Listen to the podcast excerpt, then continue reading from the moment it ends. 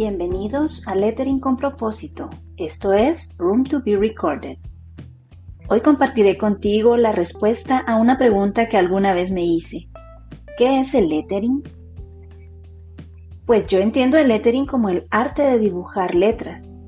Y esto fue lo que aprendí de mi maestra Paola Mencía en el curso virtual Mis Letras Lindas. Y tal vez te preguntarás, pero ¿cómo es esto? Yo sé escribir y no sabía que eso es un arte. Pero el lettering se trata no de escribir, sino de dibujar las letras.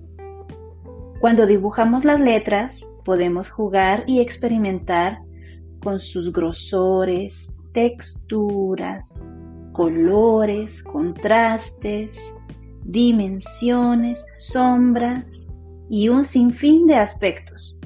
Todo ello sin importar el estilo de letra que elijas.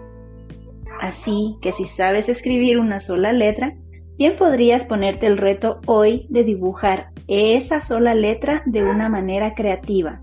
Y eso es lettering.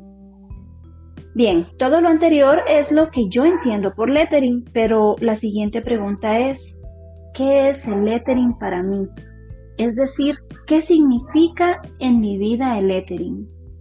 Esa es una pregunta que te responderé a lo largo de los próximos episodios. Mientras tanto, deseo que tengas un feliz y creativo día. Esto fue Room to be Recorded, aquí en Lettering con propósito.